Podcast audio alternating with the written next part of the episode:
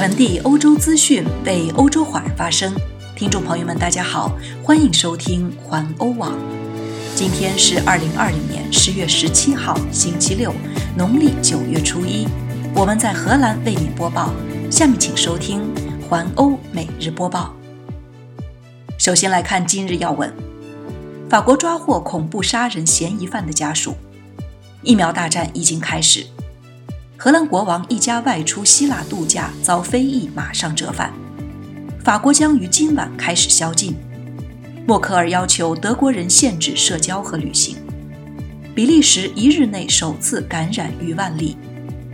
奥地利外交部长检测呈阳性。下面请收听详细新闻。首先来关注一下法国的恐怖杀人案。法国媒体根据司法机构的报道。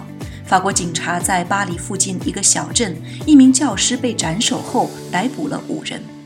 被拘留者中有未成年人，全部与肇事者有家庭或者熟人关系。肇事者于昨天下午被警察当街开枪击毙。袭击事件发生在昨天下午五点左右。在巴黎附近的小镇 g o n f l o n s o n d a y o l o l i n e 一位四十七岁的中学历史教师在大街上被人用刀斩首，可能是因为他在一堂课上展示了有关先知穆罕默德的一幅漫画，他想展开关于言论自由的讨论。荷兰记者说，出事的老师应该在一周前在课堂上讨论言论自由的话题，并展示了穆罕默德的漫画照片。他对教室里的穆斯林学生说：“你们可以出去一会儿，因为我要展示一些可能很敏感的东西。”然后他展示了照片，随后引起了好几个学生家长的不安。据法国媒体报道，肇事者是出生在莫斯科的18岁车臣人，作案后在街上被警察发现。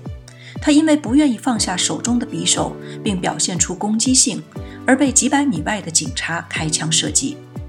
法国总统马克龙昨晚访问这座城市时，谈到这次伊斯兰恐怖袭击，他透露了可能出台一项法案，以解决法国的激进主义问题。再来关注全球的疫苗大战，疫情还在发展，同时疫苗的研制已经进入最后阶段，但是疫苗大战已经开始了。先是俄罗斯唱衰英国牛津疫苗。然后是荷兰对中国疫苗不感兴趣。今天，荷兰的共同日报《阿呆》刊登了记者的署名文章，题目是“中国的疫苗已经准备就绪，但荷兰不感兴趣”。文章说，中国希望在数周内推出第一种有效的新冠疫苗，今年可能还会有两种。但是，即使专家认为中国的疫苗似乎是安全的，荷兰也不感兴趣。不过，也有对中国的发展表现出兴趣的人。荷兰格罗宁根大学一位疫苗学教授感兴趣地关注着中国的发展。他说：“据我们现在判断，中国疫苗的质量并不逊色于西方疫苗。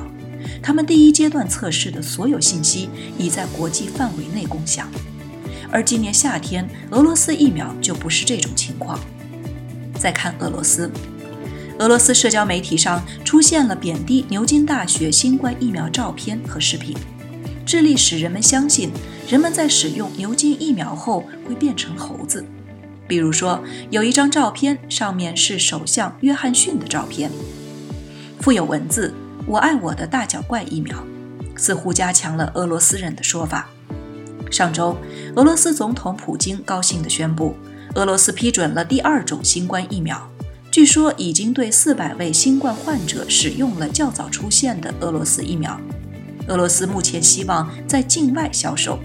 据称，这项宣传活动可能诱使有关国家不购买英国的疫苗。再来看荷兰，荷兰国王一家外出希腊度假遭非议，马上折返。昨天晚上。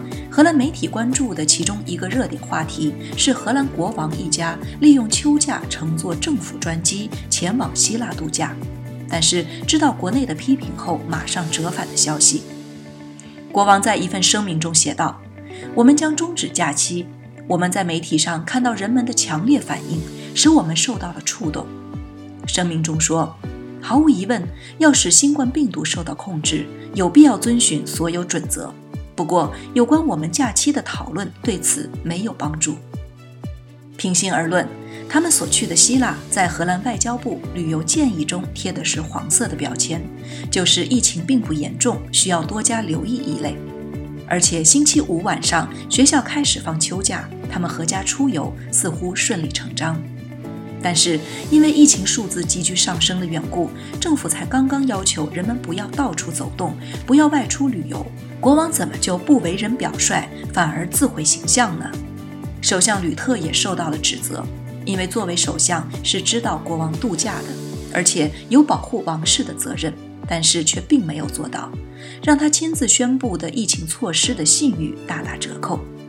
荷兰内阁部长们最近多次强调，不要多走动。不要外出，减少疾病的传播。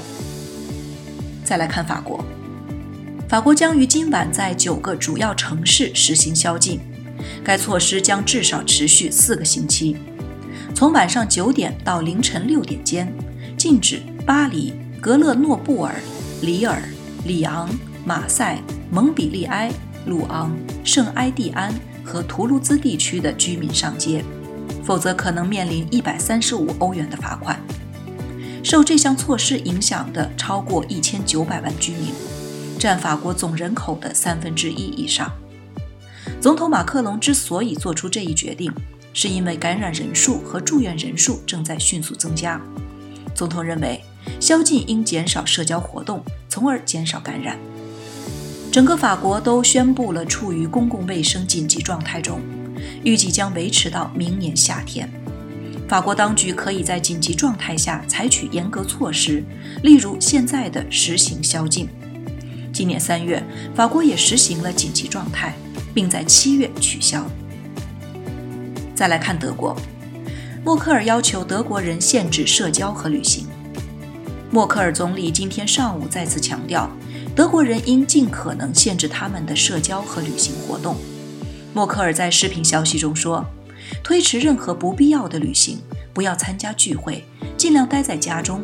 我们必须尽一切努力遏制该病毒，每一天都很重要。”德国疫情智库罗伯特科赫研究所报告，在过去的二十四小时内，德国已经记录了七千八百三十例新增感染，这是连续第三天创纪录的数字。再来看比利时。比利时卫生机构 Cicino 今天早上发布每周数据。本周二，比利时首次登记了一万多例感染病例，总共有一万零三百六十九例新增感染。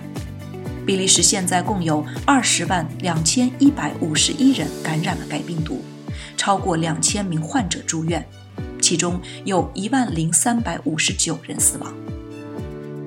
最后再来关注奥地利外交部长检测呈阳性。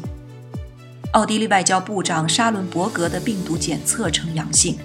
奥地利媒体周六报道，部长没有任何症状，在家中隔离。该部发言人说，他可能周一在与欧洲外交部长会晤期间，在卢森堡感染了这种病毒。为预防起见，现在正对所有政府部长进行检测。部长们手下的工作人员也于昨天开始接受检测，并且进行了家庭隔离。以上就是今天的环欧每日播报，我是陈旭，感谢您每天关注环欧网为您带来的最新资讯，明天见。